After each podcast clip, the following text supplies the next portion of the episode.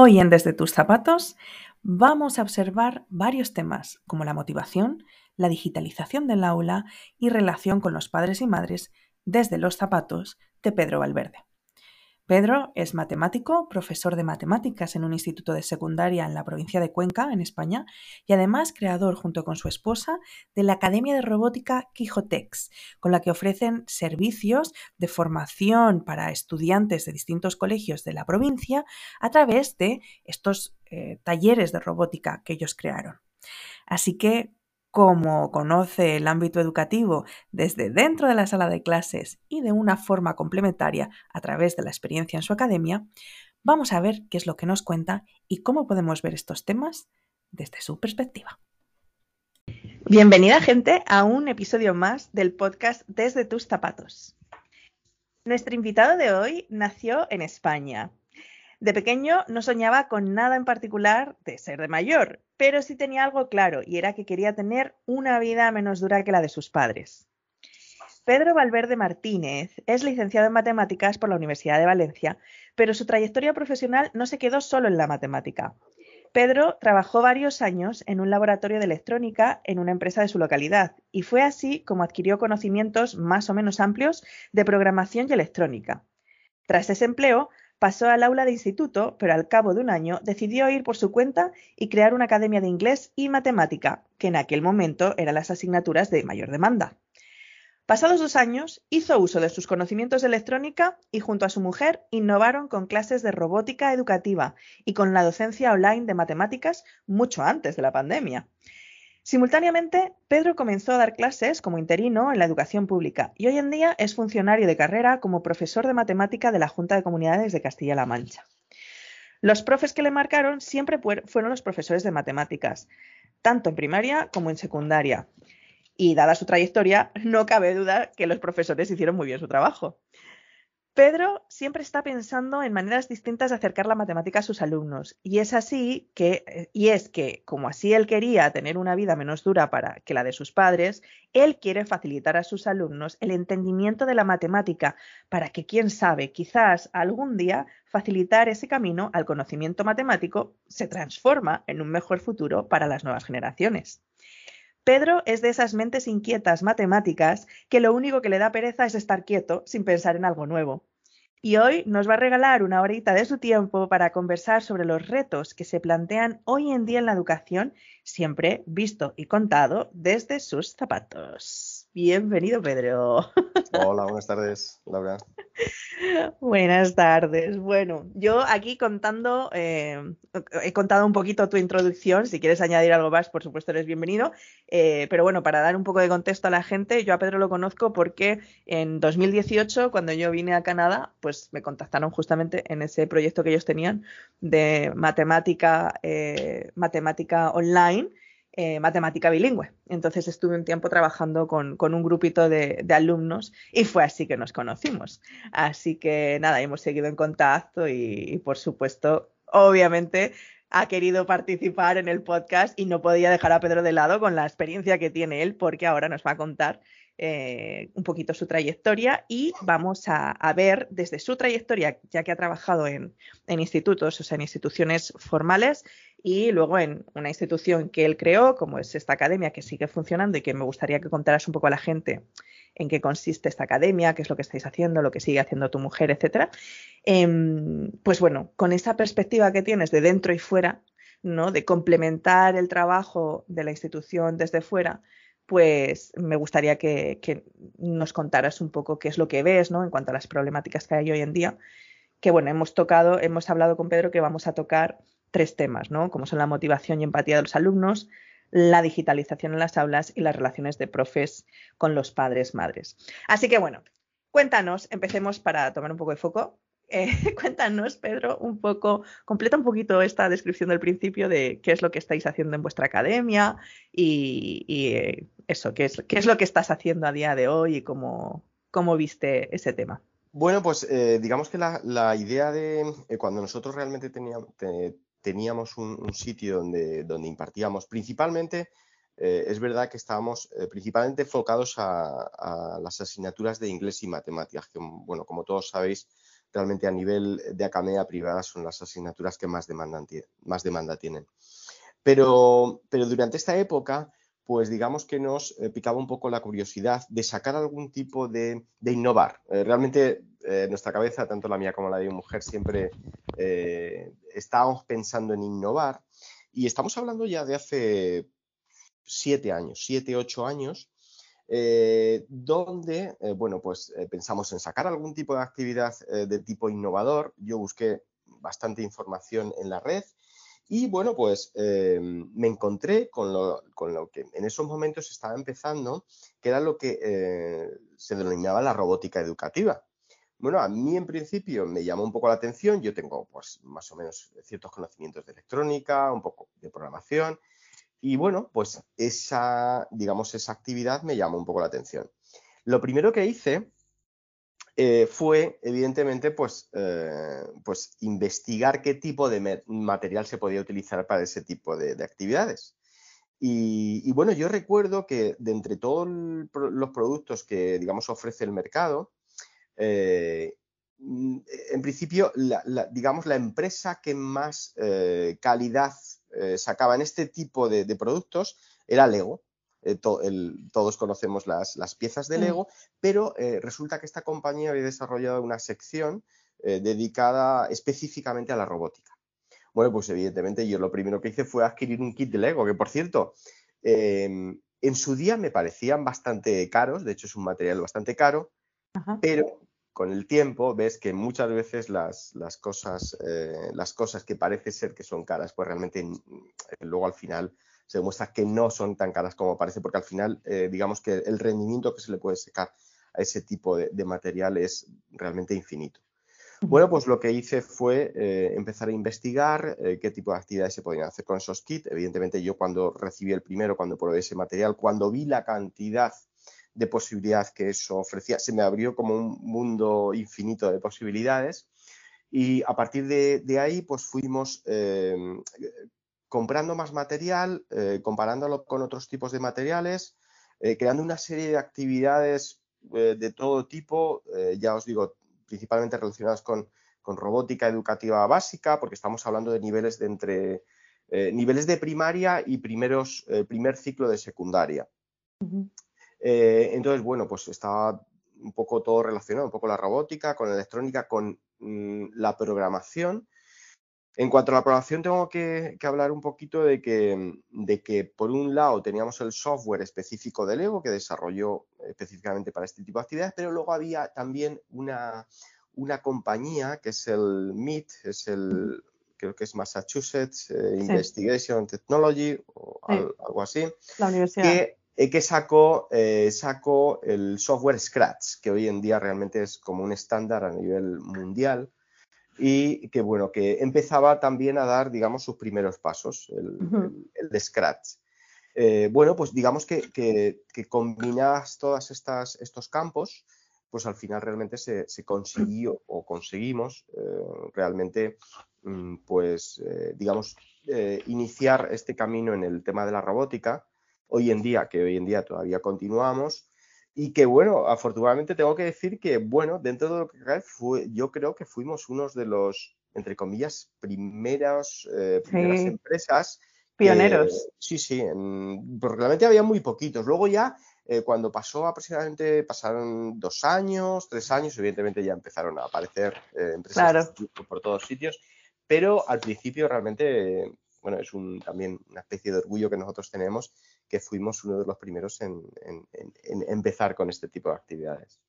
Claro, y hasta hoy seguís, de hecho, con el tema, porque ahora ya estáis más enfocados, la academia está solo enfocada ahora en robótica, ¿o no? Sí, exactamente, exactamente. Eh, digamos que enfocamos al final, porque, bueno, también es verdad que al, yo iniciar, digamos, mi carrera en este caso en, la educación eh, pública, eh, bueno, pues dejamos un poco, porque ya el tiempo ya tampoco da, para, para todo, eh, dejamos ya un poco de lado lo que es la academia de inglés, las clases eh, formales en academia de inglés y matemáticas y nos centramos específicamente en este tipo de, actividad. Ajá.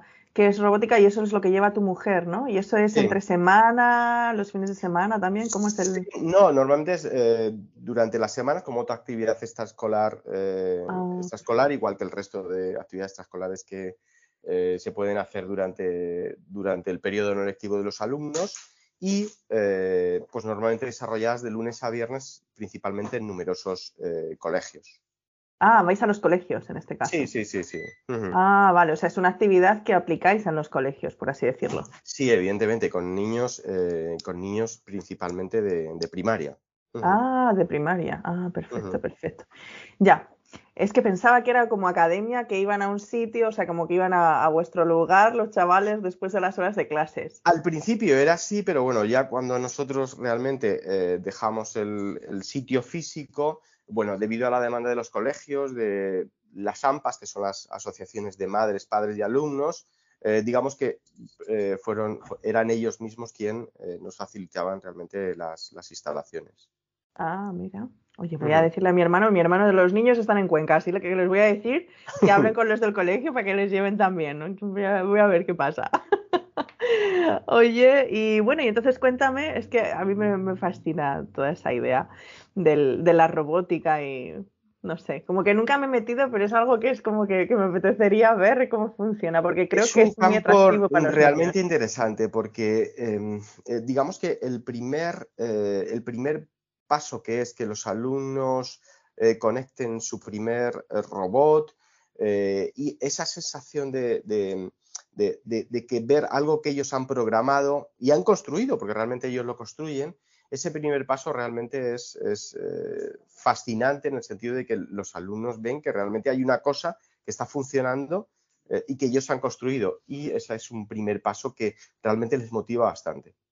Y, por ejemplo, hablando del tema de la motivación y la empatía con los alumnos, esta experiencia que tú has tenido fuera del aula, porque vista tu trayectoria, tú estuviste en el instituto, luego saliste, seguiste a la, a la academia, luego decidiste volver otra vez al instituto. Entonces, ¿cómo has jugado? Qué, te has llevado de un lado y otro en el tema de la motivación? Cuando hablamos de desafíos hoy en día con el tema de la motivación y empatía con los alumnos. ¿Qué ves dentro y fuera de las instituciones? ¿Qué falta? ¿Qué, qué, pues vamos a ver. Eh, yo lo veo como un, nivel, o sea, un problema, entre comillas, problemas, hay ventajas y desventajas como todo, pero un problema eh, que realmente mm, o, afecta a toda la sociedad actualmente. Y es el siguiente. Hoy eh, realmente todos los alumnos reciben estímulos con o sea, a cada momento, con las redes sociales, con los ordenadores, las tablets, los móviles, eh, digamos que están sobreestimulados.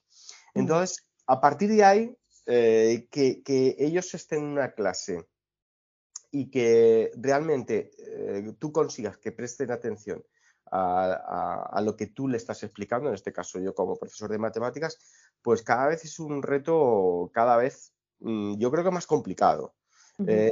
Y bajo mi punto de vista es uno de los grandes retos que debe de conseguir un profesor en el aula, que es la motivación de sus alumnos. Hoy en día eh, mm, yo creo que cada vez lo, estoy notando cada vez más, cuesta más motivar a los alumnos en aquello que tú intentas hacerles ver eh, realmente que es importante en ese momento. Ellos, si tienen que sacar el curso, tienen que eh, aprender una serie de conceptos que aparecen en las programaciones y que evidentemente tienen que conocer. Mm, y, yo veo que cada vez es más complicado. Entonces, entiendo que eh, esta motivación eh, tiene que venir también unida a la empatía con los alumnos. Es decir, yo he observado, bajo mi experiencia, que si tú estás atento de un alumno, si estás eh, al lado de él, si estás apoyándole, porque evidentemente los alumnos durante el curso escolar pues tienen momentos mejores, momentos peores, pero si ellos notan que esa cercanía tuya eh, de que en un momento que ellos puedan tener algún tipo de problema, tú estás ahí para ayudarles, tanto a nivel académico como incluso a veces a nivel personal. También se dan ciertas situaciones en que a veces tienes que ayudar personalmente a los alumnos. Ellos ellos lo notan, lo notan, creo que lo aprecian. Eh, es decir, que si al final tú, muestras eh, cierto grado de empatía con los alumnos, al final también es una forma de, en este caso, intentar motivar a los alumnos, principalmente mostrar cierta cercanía con ellos. Insisto, no es fácil, no es fácil porque hoy en día realmente, realmente viven sobreestimulados y, y, es complicado, pero bueno, es también una de nuestras funciones como docentes que tenemos que hacer a diario. Claro, pero por ejemplo, yo creo que una de las cosas que yo he observado y, yo creo que me vas a dar la razón, em, es que claro, es muy fácil tener este vínculo de empatía y que te sientan en su lugar seguro cuando eres el que no les pone la nota. Es decir, cuando eres un profesor externo, al colegio es más fácil, por ejemplo, empatizar, porque eh, al contrario, eres como con el que eventualmente pueden decir, es que no entiendo a mi profesor. O es que no me gusta la asignatura. Eso no se lo dicen muchas veces al profesor que les evalúa, obviamente. Entonces, eh, ¿cómo ves eso? Pues mira, Laura, yo te tengo que decir lo siguiente. Es cierto que en, cierto modo se produce lo que tú dices, pero también es cierto, también es verdad, que si tú a los alumnos eh, a los alumnos, eh, entre comillas, actúas de forma justa, es decir, tú sí le explicas realmente a los alumnos, mira, yo creo que tú deberías de haber estudiado un poco más, te lo avisé, te lo dije, eh, tenías que haber estudiado más, esta es tu nota, la que se corresponde con tu nivel de sacrificio, eh, de lo que has trabajado durante, por ejemplo, este último mes. Yo creo que si al final se lo justificas, le das un razonamiento lógico de por qué esa nota, yo creo que al final los alumnos acaban entendiendo eh, ese tipo de, eh, explicaciones y, porque yo me he encontrado con alumnos que realmente mm, me llevo bien con ellos, tengo cierta empatía y, e incluso algunos, o sea, algunos alumnos míos que los estoy suspendiendo, pero si realmente ellos al final se dan cuenta de que, jolín, pues quizá lleve razón el profesor, quizá no he dado todo de mí, no he estudiado lo suficiente, pues realmente yo llego, llega un momento, evidentemente también depende un poco de su nivel de maduración, obviamente, eso es más fácil eh, conseguirlo en, cursos un poco más avanzados como bachillerato que evidentemente en niveles de la ESO, los primeros niveles de la ESO. Pero sí, sí, sí que en ciertas ocasiones los, alumnos llegan eh, a entender a entender al profesor y realmente por qué en este caso o bien eh, pueden aprobar o bien, o bien pueden suspender. Ahora, uno de los podcasts que estuvimos haciendo eh, los profes decían que ahora con el tema de la burocracia y cómo eh, se pide que se evalúe y los cientos de miles de millones de papeles que hay que usar, que hay que rellenar, por lo menos en España, para que en el fondo justificar, estos profes decían, estos amigos míos decían, em, Alicia y Jorge, que era como que al final estabas rellenando papeles no para decir, no para justificar por qué el alumno que sacaba buenas notas sacaba buenas notas, sino porque el alumno que suspendía realmente justificar por qué estaba suspendiendo, para que si algún día venían a reclamarte tuvieras todo en orden. Em, eso, eso tiene, ¿cómo, ¿cómo ves tú ese tema? Porque claro, todo esto de los alumnos entienden la evaluación, en un mundo ideal sí, pero supongo que no siempre es tan fácil, porque a veces el alumno no quiere entender y luego vienen los padres y, ahí se complica la cosa, ¿no? Y, y, más si tienes el peso de la burocracia encima, ¿no? Sí, es uno de los, realmente yo pienso que es uno de los temas que se debe mejorar en los próximos años y es el tema de, la burocracia. Nosotros los profesores, eh, bueno, principalmente en la, en la escuela, en la escuela pública, tenemos que rellenar cientos y cientos y, cientos de, expedientes, de papeleos. Yo creo que al final eso también nos resta bastante tiempo a la hora de, enseñar nuestra, nuestra materia, digamos, eh, emplear tiempo en, en pensar cómo explicar o, desarrollar diferentes técnicas para llegar mejor a nuestros alumnos, porque al final si, tienes tanto, tanto, como digo yo, eh, papeleo, al final, digamos, pierdes un poco el foco en lo realmente importante. realmente lo importante es que, eh, es que tú debes de transmitir o tienes que intentar transmitir eh, los conocimientos a tus alumnos. Y, sí, yo en ese sentido pienso que la burocracia hoy en día es, es demasiada, cada vez más. Eh, y es una de las reivindicaciones que principalmente los profesores están haciendo eh, actualmente eh, de, que hay que reducir esa burocracia, porque realmente al, final es lo que te digo, al final perdemos un poquito el foco en lo realmente importante que es la, educación. y, la educación y, el desarrollo, como te digo, de diferentes técnicas de mejora, de cómo explicar ciertos contenidos, incluso de hablar con, eh, tiempo de hablar con, otros docentes, de cómo explican ellos cierta materia, eh, porque al final es, también eh, importante el, conocer cómo otros profesores explican ciertos contenidos. Yo siempre he dicho que no hay un profesor ideal. eh, cada uno tiene, cada un maestrillo tiene su vídeo, pero es verdad, hay ciertos temas que un profesor, por lo que sea, explica mejor. Y yo realmente eh, muchas veces he intentado eso, es decir, mm, eh, cualquier profesor que piense que él es el mejor en su materia y que no hay manera mejor que explicar, en este caso las matemáticas, que es lo que nosotros sabemos, está totalmente equivocado. Es decir, hay, hay, profesores que, mm, o sea, siempre se puede aprender algo. Y, creo que, que los profesores debemos de tener siempre ese incentivo de aprender cosas y en este caso de, otros métodos que utilizan eh, otros profesores en diferentes temas, porque claro, la matemática es tan amplia que, bueno, es un campo mm. prácticamente infinito y, lo mismo que las formas de explicar cualquier tipo de concepto. Claro, el, justamente otra, en otro podcast decía Margarita, decía justamente eso, dice, es que pasamos, cuando hacemos claustros de profesores, pasamos ese tiempo que estamos juntos para hablar de cómo hacer para que mm, rellenemos el papel de esto bien, en vez de hablar de lo que tendríamos que estar hablando, que es cómo vamos a hacer para que yo conecte mi asignatura con la tuya, para que tus alumnos que van a pasar luego a ser mis alumnos, eh, yo los tome y complete esto. O sea, dice, no tenemos tiempo para hacer eso. Por ejemplo, exactamente, sí, estoy totalmente de acuerdo con, esa afirmación, sí. Qué terrible. ¿Y eso cómo afecta, por ejemplo? Imagino que eso afecta al otro tema que decías que, era otro problema actualmente, que era la relación luego profesores, padres, eh, madres, ¿no? Porque, ¿qué pasa ahí con las expectativas? Porque dentro de todo esto, también lo sé, por ejemplo, con, mi prima, etcétera, que ella algún día la, a ver si la puedo traer a la entrevista. Ella trabaja en una escuela rural, es directora de una escuela rural, y siendo una escuela rural que tiene, no sé, 15 alumnos, una cosa así, no falta el padre o madre que se las sabe todas y que al final es como que quisiera, que, como que nada es suficiente, ¿no? Em, ¿qué, pasa ahí? Porque claro, encima con este tema de burocracia entiendo que los padres como que tienen, de repente se nos está descontrolando un poco el tema de, de los roles, ¿no? Dentro del papel educativo.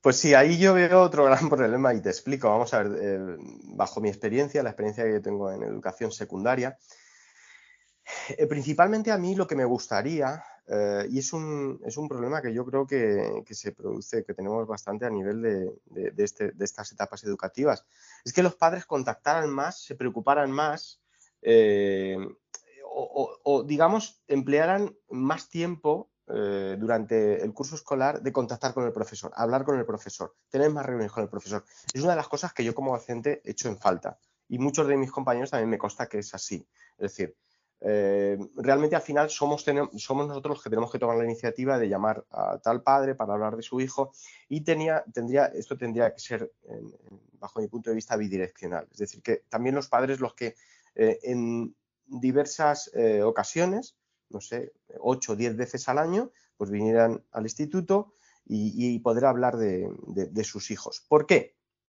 Pues porque ahí está otro de los problemas que yo veo actualmente. Es que si tú solamente te quedas con la versión de tu hijo cuando llega a la hora de comer y tu hijo te dice, pues es que el profesor tal, es que el profesor tal, es que si solamente te quedas con la versión de tu hijo, están tergiversando la realidad. Y eso es así. O sea, yo me he mm. encontrado con muchos padres que han venido a, eh, a, ver, hablar conmigo, eh, oye Pedro, mira, que mi hijo me está diciendo esto, que esto y que esto. Y claro, tú cuando les pones eh, pues tu punto de vista, pues ellos digamos que no se quedan solamente con la versión del alumno, que es otro de los principales. Yo soy padre y profesor y por eso tengo, o sea, esto puedo ver los dos, los dos, las dos visiones. Mm. Y eh, cuando tu hijo eh, te viene a la hora de comer y te cuenta todos los problemas que has tenido en el instituto, bueno, pues evidentemente tú tienes que comparar dicha versión, hablar con el profesor y al final es así como, digamos, eh, se, puede, se puede mejorar, por un lado, la relación entre los profesores y los padres, pero también que el alumno vea que hay un, un nexo eh, digamos, continuo, de información continua entre padre y, profesor. Y digamos que eso genera también el alumno, eh, bueno, de estar atento, decir, ojo, que mis padres y mi profesor o mis profesores están continuamente en contacto, cuál es mi rendimiento, cuál es mi evolución, si yo hago los deberes, si trabajo en clase, si no trabajo, Y yo creo que eso también, pues en los alumnos crea mm, cierta, quiero decir, en el hecho de que estén más atentos a lo que en ese momento les corresponde, que es eh, pues sacar adelante sus estudios. Yo creo que eso también beneficiaría eh, aumentar este tipo de, interconexiones entre, el profesorado y, los padres. Eh, porque mm, es, un problema que tenemos actualmente. El otro día, hablando con, compañeros de, jefatura de estudios, pues em, hablábamos de que las asociaciones de padres y madres de nuestro instituto, pues bueno, en nuestro, en nuestro instituto ya hay actualmente más o menos 700 alumnos, y la asociación de padres y madres está formada solamente por 40 padres o 40, bueno, 40 familias entre padres y madres. Claro, esa cantidad de padres y madres es irrisoria. Es decir, entiendo que la participación de los padres debería de ser mucho mayor eh, con el objetivo de que al final también ellos estén, digamos, eh, pendientes, ejerzan un poco de árbitros de nuestra labor también para Jolín, para que eso sirve también para que nosotros no nos relajemos y que estemos también eh, siempre con la mosca detrás de la oreja de que están los padres ahí detrás de los alumnos y que bueno que, que, también nos sirva como acicate a nosotros a la hora de, desarrollar nuestra labor. Ahora, en, ese tema yo creo que, claro, también tienes padres y padres, porque ¿Qué pasa cuando hay padres que lo único que le importa es la nota del hijo y no van realmente a lo que es el aprendizaje efectivo y tampoco lo entienden ni lo quieren entender? Porque, porque no, porque ellos ven el mundo como mi niño necesita o mi niña necesita notas para llegar a una carrera y punto. Entonces, tú aquí, tu, objetivo es que mi hijo eh, pase el curso o que mi hijo tenga estas notas y solo se enfocan en la nota, ¿no? Entonces, eh, yo imagino que igual de repente tener todos estos padres ahí, eh, o sea, no sé qué tan, qué tanto, o sea, entiendo tu punto, pero no sé qué tanto puede incluso ser peor o contraproducente. Claro, es que ese es otro debate bastante interesante.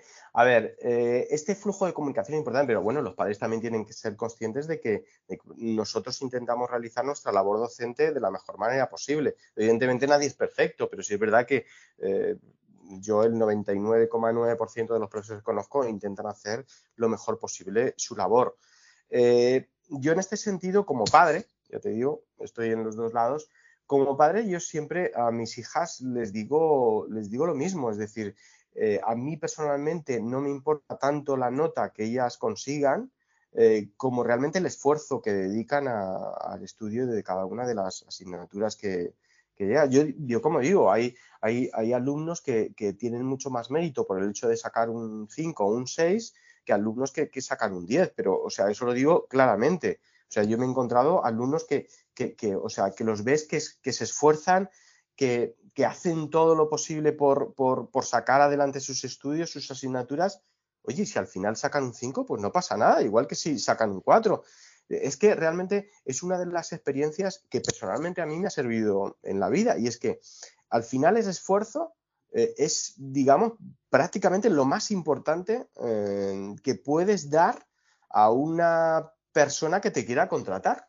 Es decir, tú puedes tener mucha, mucho conocimiento de cualquier tema, pero al final las empresas lo que realmente valoran, evidentemente tienes que tener unos estudios, unos conocimientos dependiendo de la empresa para la que te contrate, pero tienes que tener eh, sobre todo esa capacidad de esfuerzo eh, de, intentar mejorarte cada, eh, día a día. Y por eso yo siempre insisto a mis alumnos que, es tan importante los conocimientos que, yo adquiera, que ellos adquieran como la rutina diaria de, intentar llevar a cabo esas tareas que el profesor te asigna, porque además yo siempre se lo digo a mis alumnos, digo, digo, eh, lo importante de que yo os mande tarea, normalmente intento no mandarle mucho, pero sí es verdad que cada día yo intento mandarles algo, dos, tres ejercicios siempre, es para que ellos cojan ese hábito de decir, jolín, eh, tengo que intentar esforzarme un poquito por las tardes, tampoco mucho, pero un poquito, 15, 20 minutos de repasar los contenidos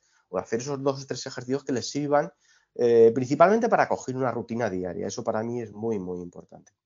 Claro, un hábito de bajar, porque en el fondo a mí me pasa cuando en las clases particulares, igual tengo alumnos que, por ejemplo, en la clase particular te captan todo y, después ellos mismos siguen, siguen así como haciendo ejercicios, siguen practicando, te traen luego nuevas consultas, pero hay otros que no y, y de repente les cuesta un montón y tú le dices, bueno, es que si lo que vemos en la clase tú me entiendes, perfecto, en la clase lo haces, perfecto, pero cuando sales, si no dedicas un tiempo tú solo a revisar ese material, enfrentarte de nuevo al problema y tratar de buscar un nuevo camino, hay una parte de tu cerebro que no hace clic. Y entonces cuando vienes a la siguiente clase, ¿qué es lo que pasa? Que ya mm, toda esa información se ha olvidado porque digamos que se quedó en las puertas de tu cerebro, estaba directito, el pan estaba derechito para entrar al horno y, terminar de cocinarse. ¿Y qué pasó? Que dejaste que la masa se quedara fuera y ahora la masa ya se, hizo un, un, mazor, o sea, un trozo de piedra y ahora ya hay que volver otra vez a amasar y a ponerle agua. Entonces mm, no avanzamos, ¿no? Y como que eso yo creo que tiene que ver también con el tema que hablábamos de la motivación, ¿no? Y de, cómo está hoy en día el tener todo. Ayer lo hablaba con una, con una amiga también de, también profesora de matemáticas, eh, de particulares y hablábamos esto, ¿no? De, esta situación de hoy en día de que como todo es como rápido, todo es como tiene que ser súper estimulante, ¿no? Eh, hemos empezado a dejar de lado o quizás las nuevas, pero también los adultos lo están haciendo, ¿no?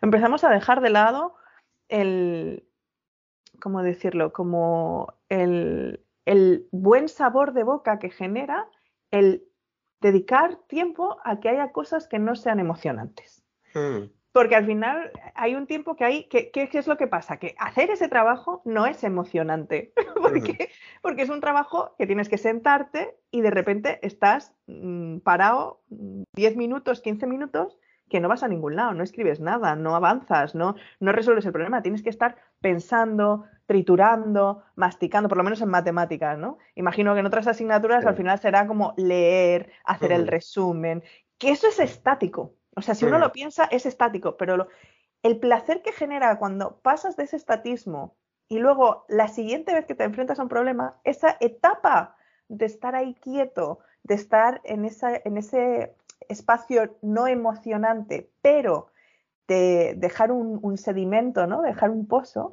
eso hace que después llegue la siguiente etapa y ¡pum! Y, ostras, metiste el pan en el horno y salió un pan crujiente, ¿sabes? Pero hubo una, o sea, tuviste que abrir el horno y dejar el pan dentro del horno durante varias horas haciendo nada, o sea, sin mirarlo, o sea, ¿me entiendes? Es ahí, y hmm. después te puedes comer el pan, ¿no? Y el sabor del... Y pasas a otra etapa, pasas a otro estado. Pues esto es igual, el pensamiento es igual, ¿no?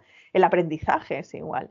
Entonces, mm, yo creo que tiene que ver con, esto, ¿no? sí, sí, sí, sí. yo estoy totalmente de acuerdo con esa afirmación porque es, eh, esto viene, está relacionado con la, con la digamos, hiper, eh, hiperestimulación que tienen los chiquillos hoy en día. Es lo que, básicamente es lo que has comentado tú anteriormente, que es, ellos necesitan eh, estímulos continuos ahora mismo. Eh, estamos hablando de los niños, pero esto está pasando también en adultos. En los adultos. Damos la, estimulación continua, de, ver que es más.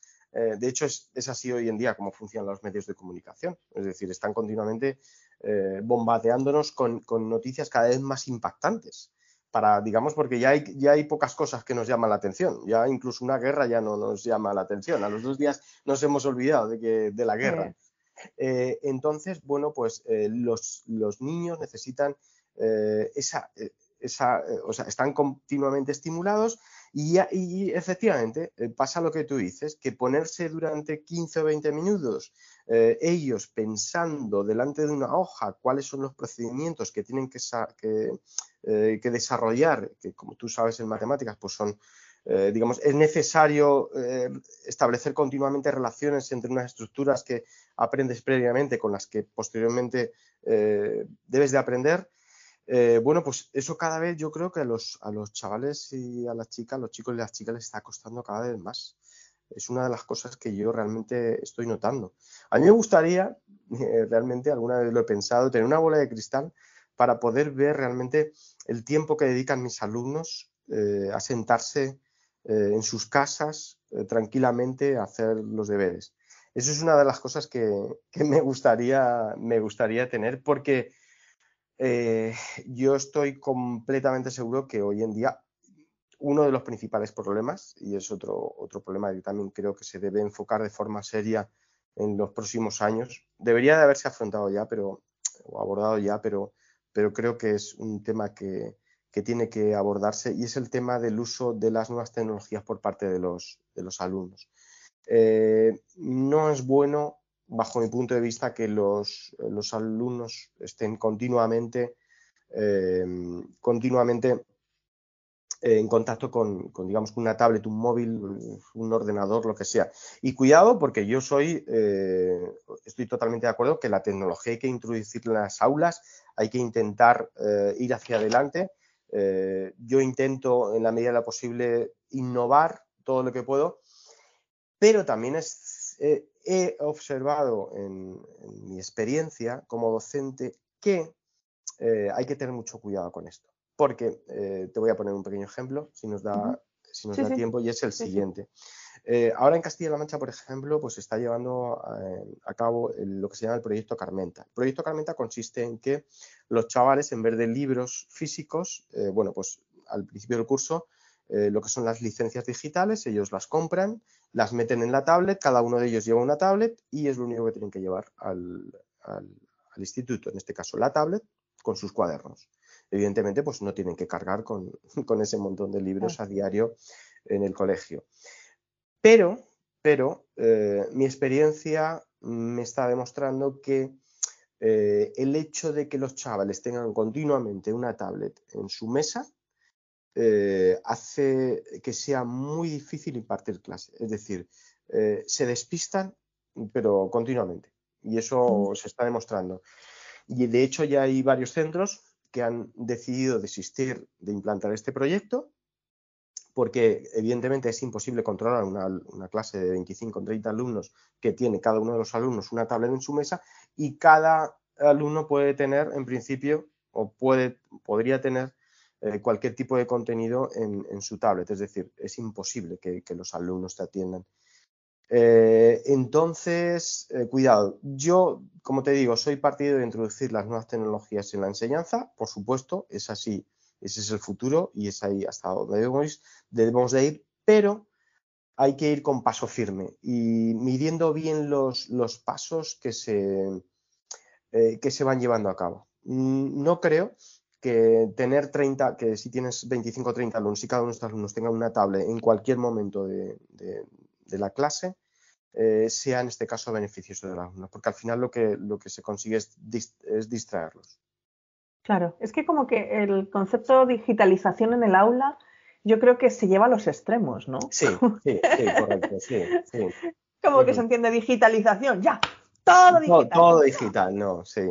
Y, yo lo entiendo más que, quiero decir que, evidentemente que tú tienes que hacer uso de las herramientas, herramientas que, te, eh, que, tienes hoy en día eh, al alcance de, tu mano.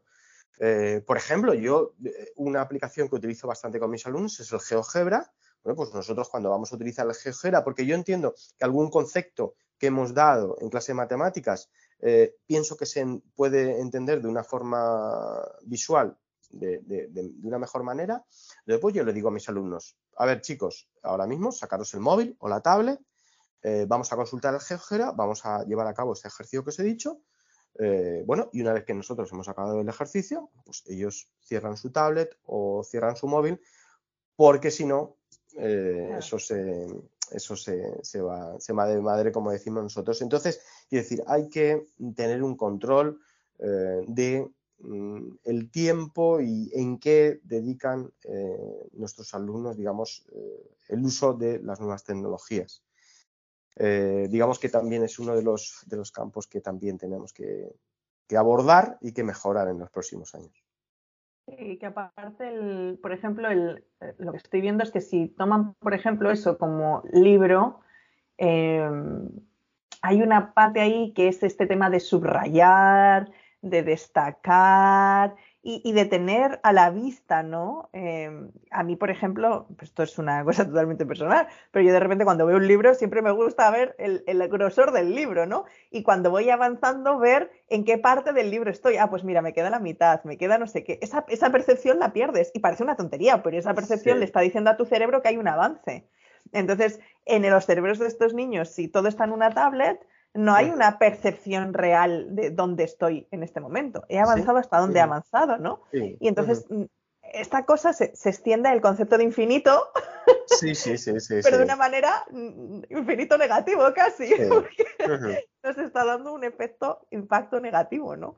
Em, entonces, no sé, yo creo que el tema de la digitalización en el aula, igual, ahora con el tema del chat GPT, chat GPT, em, eh, yo creo que también hay mucho, mucho estigma respecto a, no, que es que ahora los alumnos van a sacar todo del chat GPT, entonces van a copiar y no sé qué. Y es como, no, lo que vas a tener es que vas a tener una herramienta que ahora va a ser tutor personalizado del alumno para preguntas puntuales que le va a ayudar a esto, pero el alumno va a tener que aplicar igual, al contrario, te va a ayudar a justamente hacer que desarrollen, por ejemplo, la capacidad de, de análisis, de, de, ver, ok, ¿tiene sentido esto que me está contando? Porque yo pruebo el chat GPT y aunque está muy bien, hay veces que dices, pero esto que te has fumado, o sea, sí, sí, te has sí, fumado chat.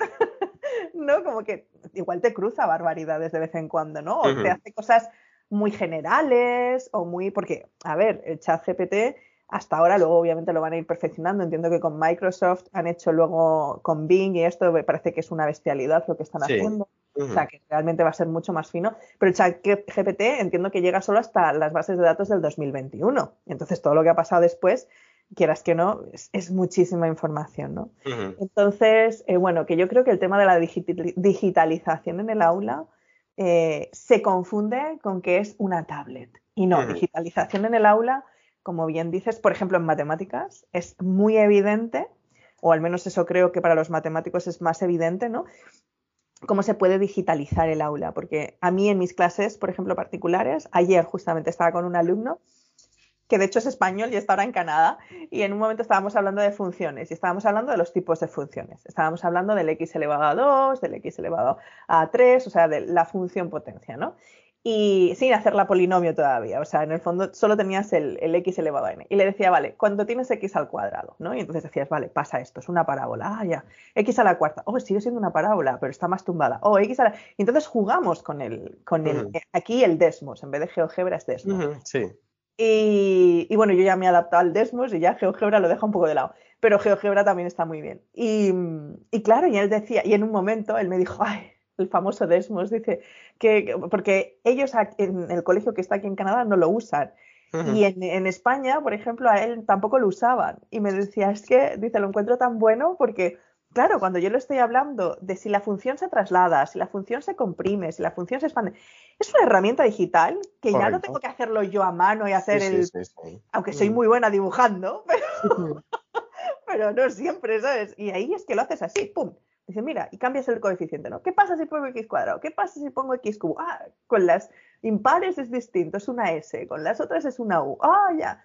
Y enseguida lo captan. Y entonces uh -huh. desde ahí, luego, ¿qué haces? Dejas la tecnología y te vas al papel. Y entonces dices, vale, venga, vamos a hacer el, el, el cálculo algebraico aquí, ¿no? Y empiezas a modificar, ¿vale? Y entonces aparece este clic del análisis, ¿no? ¿Y qué he hecho? Uh -huh. he, hecho he usado una herramienta digital, pero luego le pasa al papel. Entonces yo creo que también esto de la digitalización en el aula, quizás lo que falta es también un poco de, de estrategias, ¿no? Para saber cómo digitalizar el aula. Yo creo que es que, además, como estas cosas son leyes que vienen uh -huh. de arriba hacia abajo y dicen, sí. venga, de arriba uh -huh. decimos que hay que digitalizar el aula. La ley esta, como has dicho que se llama, la técnica esta de lo que están haciendo ahí en Castilla-La Mancha, el proyecto... Ah, el Carmenta, el proyecto Carmenta. Carmenta. Entonces dijeron, es fabuloso, proyecto Carmenta, sí. esto tablets para todo el mundo. Pero vamos a ver, alma de cántaro, ¿quién puso o sea, quien diseñó esto sí, estaba uh -huh. realmente, posiblemente lo hizo con la mejor intención del mundo. Vamos a suponer uh -huh. que lo hizo con la mejor sí. intención del mundo y no por intereses de vender nada. por el mejor interés del mundo, ¿cierto? Entonces, alma de cántaro, vamos a poner un, un, un, previo, ¿no? Vamos a probar y vamos a introducirlo de a poquito. Sí, exactamente. Porque ahora, ¿qué pasa? tú dices ahora, en estos institutos hay institutos o colegios que han decidido pues dejarlo un poco de lado. ¿Qué pasa ahora con todas esas tablets? Con todas esas tablets, con todas esas licencias, con etcétera. Mm, sí. Claro, ¿qué haces con todo eso? Un problema, sí. Por, por eso el, el, el, tema de la tecnología yo creo que hay que ir implementándolo poco a poco. Evidentemente que no se le puede poner barreras al, eh, a la tecnología porque el, el tema que has comentado antes del chat GPT es, eh, bueno, lleva funcionando varios meses, yo lo vi hace tres meses, tres o cuatro meses cuando empezó a funcionar. Hoy en día todo el mundo habla del chat GPT, ¿vale? Pero no le puedes poner puertas. Es decir, evidentemente que los docentes nos tenemos que adaptar, eh, sea Internet, sea en este caso la inteligencia artificial o cualquier tipo de herramienta. Pero evidentemente, eh, evidentemente hay que ir paso a paso. Es decir, no, no puedes eh, de una implementarlo todo de, una vez. Y, evidentemente no se le pueden poner límites a, Internet, eso es imposible. Límites al campo no se le pueden poner, no se pueden poner límites porque es imposible. Yo, en, esto de las herramientas tecnológicas, mira, por ejemplo, hay una, aplicación que es un poco tabú entre los matemáticos, que es Photomat. ¿La conoces? Sí, sí la conozco. Photomat, tú le haces una foto eh, y te resuelve la ecuación. Evidentemente, yo es una aplicación que le enseño a mis alumnos. Yo les digo, mirad chicos, vosotros podéis hacer, hay una aplicación que le deis una foto y resuelve la ecuación. Bueno, da resultado, os da resultado, porque luego ya lo que es el procedimiento de la resolución, eso ya es un poco más, eh, no está tan depurado, como digo yo. Pero bueno, es una herramienta que ellos pueden utilizar para, para, para verificar si realmente lo que han hecho está bien o mal. Es una otra, otra herramienta digital que ellos pueden utilizar pero realmente ahí lo que les digo yo, que es lo importante. Lo importante es el desarrollo, no el que te dé un número a otro. Es decir, esta herramienta se puede utilizar eh, para comprobar el resultado, si tú has hecho bien o no has hecho bien una ecuación o cualquier otro tipo de problema que esa aplicación sea capaz de resolver. Pero quiero decir, es una herramienta que, nos puede servir a, los profesores de matemáticas a la hora de eh, que nuestros alumnos comprueben el resultado, pero realmente al final los alumnos tienen que ser conscientes de que ellos tienen que eh, interiorizar cuál es el procedimiento a seguir a la hora de llegar a ese resultado. Y bueno, yo es así como entiendo que se deben de utilizar las diferentes, eh, diferentes mm, digamos, herramientas tecnológicas que están a, nuestra disposición, que cada vez son más infinitas. claro. O sea, es que yo creo que no van a terminar. Pero claro, pero yo creo que tiene que ver, es que eh, yo creo que hay que entender bien que sea una herramienta digital versus que digitalizar el aula significa que todo tenga que estar digital. O sea, y yo creo que ahí es donde se confunden los conceptos, pero a lo bestia. O sea, y lo mismo con esto de las tecnologías y lo que dices, ¿no? Photomat o, por ejemplo, Wolfram Alpha, que está, yo creo que Wolfram Alpha lo han hecho al cabo de los años, lo han mejorado muchísimo, es un maquinucho, es un maquinucho.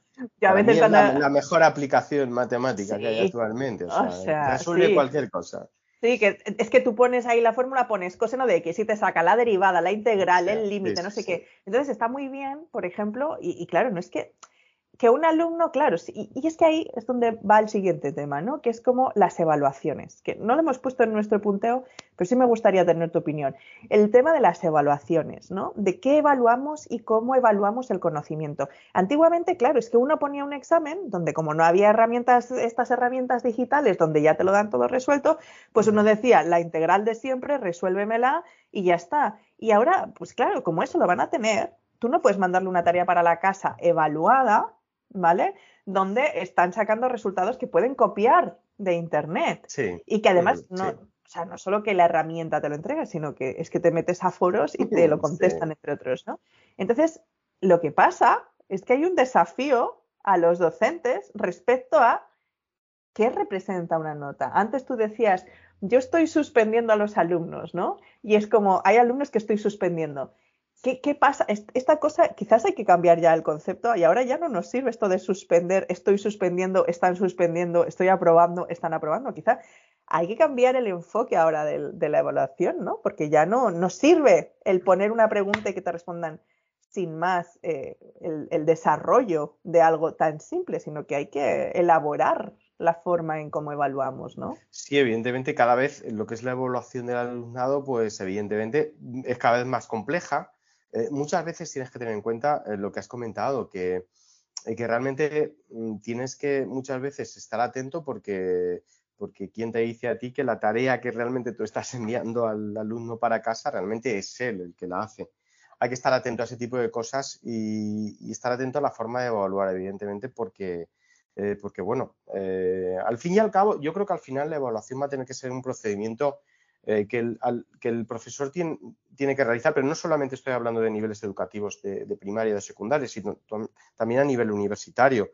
eh, va, a tener, que ser al final un cara a cara, es decir, que el, alumno demuestre al profesor realmente que los, contenidos que, ha adquirido pues son realmente esos, lo que en este caso manda la normativa la aprobación o, lo, que, lo que esté vigente en ese momento. Eh, porque si no, evidentemente, hoy en día, bueno, pues los, los caminos en cuanto a la evaluación también son infinitos. Sí, sí, efectivamente. Que bueno, que eso es lo que se ha transformado también en un papeleo infinito en la burocracia, ¿no? Sí, sí, sí, sí. Porque ahora quieren evaluar por competencias, pero también en ese vamos a pasar. Es que aquí vamos a digitalizar todo tablets, vamos a evaluar por competencias 100.000 papeles. Entonces es como que no hay término medio. Pues vamos a ver, es una de las cosas que también los profesores estamos, eh, echamos eh, en falta, en, principalmente, bueno, en España, porque es el, país donde que estoy yo, eh, es el tema de, de, implementar una ley educativa que, o sea, que sirva para no sé, por, un ejemplo, para 15 años, que ya sé que hoy 15 años es una barbaridad de años, pero lo que no puede ser es que cada cuatro años, cinco años eh, cambiemos la ley educativa. Esto al final nos trastoca, digamos, un poco a los profesores, a los padres y a los alumnos, a los propios alumnos. Es decir, si nosotros tenemos marcados, eh, que ya yo creo que es también una cuestión a nivel político, si realmente los profesores tenemos marcados eh, unos objetivos claros, por lo menos para los próximos 10 años, porque más años vista ya a lo mejor sería una quimera, porque hoy en día las cosas avanzan demasiado rápido. Pero si nosotros tuviéramos unos objetivos claros eh, a 10 años vista, por ejemplo, los profesores, eh, los padres también saben que, durante esos 10 años, 10, 12 años, va a haber una determinada eh, ley educativa. Y también incluso los alumnos, yo creo que mejoraría bastante lo que es nuestro sistema educativo. No puede ser además de que no puede ser, es que no tiene sentido que aquí en España en cada, en cada cambio de gobierno haya un cambio de ley educativa.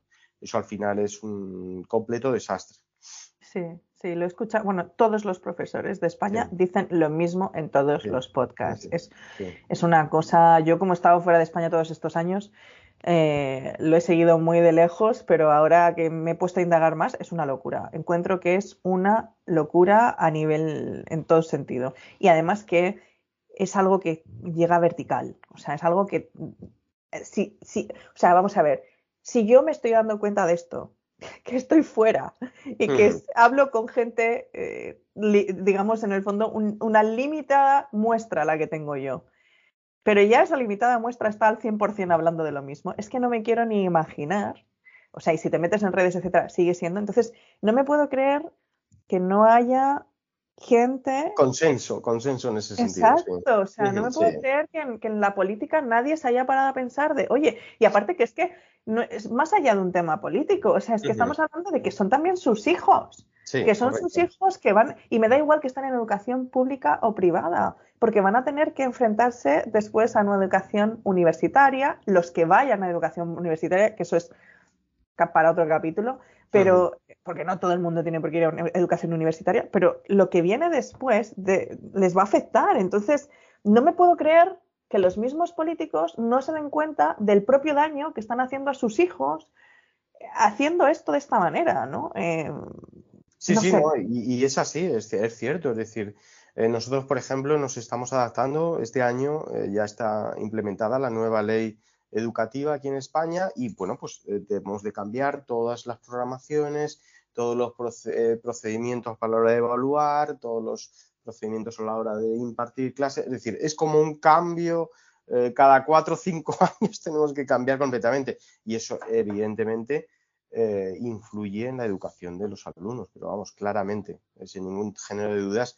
Y bueno, pues eh, espero que algún día haya un consenso, como te digo, de este tipo, principalmente entre los principales partidos políticos, y se pueda llevar un consenso que esta ley educativa pues, pueda eh, perdurar durante, durante un determinado tiempo. Porque también es cierto, es cierto, no sé si en Canadá, ahora mismo que estás tú, Laura, tendréis eh, percepción de esto, pero es verdad que los universitarios españoles, una vez que finalizan eh, las carreras universitarias, tienen mucho prestigio en, en Europa. De hecho, muchos de los titulados universitarios acaban trabajando en otros países de Europa. Es decir, al final hay muy, o sea, a muy buen nivel Eh, pero, evidentemente, eh, eso hay que mejorarlo y podría ser todavía mejor si desde, desde estas primeras etapas educativas eh, tuviéramos un foco claro, un, objetivo común en cuanto, en este caso, a las, a las, leyes educativas en cada momento, mm. vigentes en cada momento. Sí, no, yo aquí en el sistema educativo canadiense veo un montón de falencias, no, no, no me termina de convencer em, en un montón de cosas. Eh, no sé ahora el tema de la universidad en España. El otro día estaba viendo, o el otro día, bueno, hace un, mes o así, sacó un, catedrático de Granada una carta donde decía así, el titular era como, queridos estudiantes de pregrado, os estamos engañando. Y bueno, puso, pero puso a partir, a bajar de un burro eh, el sistema educativo. Eh, hay cosas que, tenía razón en el sentido de que, claro, hablaba pues de esto que hemos hablado, ¿no? Que están sobreestimulados, que en realidad eh, como que esto de, pararse a pensar, etcétera, pues no, el que conseguir llamar la atención de los alumnos era más complicado, pero un poco tiraba balones fuera, ¿no? Porque en el fondo él decía, yo he innovado un montón y, y en realidad eh, no, o sea, da igual lo que yo haga, los alumnos hoy en día ya no vienen igual de preparados que anteriormente, antes una matrícula de honor era una matrícula de honor, ahora ya no doy matrículas de honor. Entonces eso, mm, digamos que esa percepción, si estamos engañando, entonces ¿cómo es posible que realmente los, los estudiantes españoles, cuando salen de las carreras universitarias, efectivamente son requeridos por otras eh, en otros países. Luego también escuchas otros estudiantes que dicen, no, es que en España, eh, yo creo que es más en las carreras de, que van luego a la empresa, ¿no? Es que no, luego entramos a la empresa y no tenemos ningún tipo de experiencia. Que quizá en este, eh, esto en Norteamérica es distinto, que es como más relación con la empresa desde la universidad, ¿no? Pero claro, estamos hablando de trabajos de empresa, es que yo cuando escucho todo esto también me, me preocupa un poco porque es como, oye, que, las carreras están hechas para más de trabajar en una empresa, ¿sabes? Que necesitamos científicos que investiguen sobre el medio ambiente, que investiguen sobre biología, que investiguen sobre matemática, que, o sea, necesitamos igual científicos que no necesariamente vayan a una empresa, ¿sabes? Que, estén en, investigación en, universidades. Que yo creo que al final las universidades se van a quedar para eso, como centros de investigación. Eh, porque al final hay muchas alternativas a una formación postsecundaria, ¿no? Eh, pero claro, lo que te digo, que este profesor decía que, en resumen, venía, luego te puedo pasar la carta, el resumen venía como diciendo que había una falla en el sistema educativo completo, desde secundaria hacia arriba y que salpicaba hacia arriba. Y lo más curioso es que muchos profesores de secundaria secundaban todo lo que decía él. Y, yo creo que ahí se mezcla un poquito churras con merinas, porque tiene que ver con esto justamente que has hablado tú antes de la motivación, de los sobreestímulos y de que ahora son otros los desafíos para los docentes, que se mezclan con problemáticas como la burocracia y que hace que ese desafío docente además sea, tenga un, toque de, dolor también para el profesor, de es que esto antes no necesitaba tener que lidiar con esto. Sí. y, esta resistencia al cambio, ¿no? De decir, es que vale. Entonces, da la sensación, por lo que hablaba él, como que pareciera que es que los alumnos cada vez saben menos. Eh, yo en, ese sentido, yo en ese sentido no estoy de acuerdo. Yo creo, de hecho, creo que los alumnos, debido a esta sobreestimulación, es verdad que a lo mejor, eh, como digo yo, yo, creo que en general están mejor preparados que nosotros. Yo, por ejemplo, veo a mis hijas y mis hijas están mejor preparadas que yo cuando tenía su edad. Es cierto que a lo mejor a nivel de a, nivel memorístico, pues muchas veces eh, yo les digo a mis hijas, pues bueno, yo es que me sabía todos los ríos de España o todos, por ejemplo, todos los afluentes y los ríos de España. A lo mejor a, nivel memorístico quizá, eh, quizá podía ser o podríamos a lo mejor, digamos, tener algún conocimiento más, pero yo, yo realmente pienso que mis hijas están mejor formadas de lo que yo estaba en ellas. Eh, sabes eh, que en España hasta estos últimos 10 o 15 años la enseñanza del inglés era más o menos mm. anecdótica. Por ejemplo, yo el primer audio que escuché el listening en inglés fue cuando estaba en el instituto y hoy en mm. día, desde que son pequeños, tienen acceso a, por poner un ejemplo, eso. Yo creo que en general eh, tienen mm, acceso a más cantidad de información. Es verdad que también eh, luego está en cómo procesan esa información, porque bueno, mm. Pero bueno, en general yo creo que, están mejor formados. Si es verdad que a lo mejor desde la percepción de un adulto piensas, jolín, cada vez los, chicos pues tienen menos ganas, tienen, pero bueno, al final, como digo yo, la sociedad avanza, eso significa que, al final los, los chavales acaban estudiando carreras universitarias, la sociedad sigue avanzando, sigue habiendo ingenieros, sigue habiendo arquitectos, eh, cada vez mm, quizá mejores, porque bueno, las cosas van avanzando.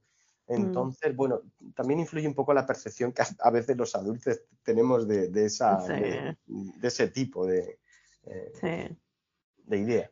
Sí, yo también creo que tiene que ver un poco dónde está cada uno situado y lo que percibe desde este escenario y a lo que estaba acostumbrado, ¿no? Exactamente, exactamente. Que yo creo que este, este, en este caso en particular me da la sensación, sin conocer ni nada, que claro, si tú eres catedrático de una universidad, estás acostumbrado a llegar, dar tu clase magistral, tener las clases llenas y los alumnos te preguntan, etcétera, y ahora llegas y a tu clase ya no están, o sea, tienes primero muchos estudiantes internacionales, todos vienen con una tablet, eh, eh, entonces ya pasa este efecto que contabas tú, ¿no? Que están pendientes de la tablet y no de esto. Entonces, mm, entonces a lo mejor lo que pasa es que ahora ya el, tema de la clase magistral, pues a lo mejor tiene que cambiar el, la dinámica dentro de la clase magistral. Sí, sí, totalmente de acuerdo, sí. Entonces, bueno, como todo, ¿no? Está sesgado, entiendo la, queja de dónde le venía y todo esto, pero es que para mí fue polémica, bueno, ha, sido polémica porque ha rondado muchísimo, pero, pero sí, o sea, como que me quedé con esta cosa de, bueno, entonces pareciera que los alumnos cada vez saben menos, ¿no? Y... no es así exactamente. Es lo que te decía antes, Laura, que por ejemplo, eh, bueno, pues mis hijas a lo mejor hoy en día eh, no son capaces de saberse todos los ríos y todos los afluentes de España, que yo me sabía en su día, pero ya son capaces, por ejemplo, pues de entablar una conversación en inglés con una persona que yo cuando tenía su edad no era capaz. Es decir, eh, bueno, al final, al final, bueno, es, es cierto. Yo en general creo que los alumnos tienen en general más información y están mejor formados que lo estábamos nosotros en su día. Evidentemente tienen mucho más acceso a la información que teníamos un día.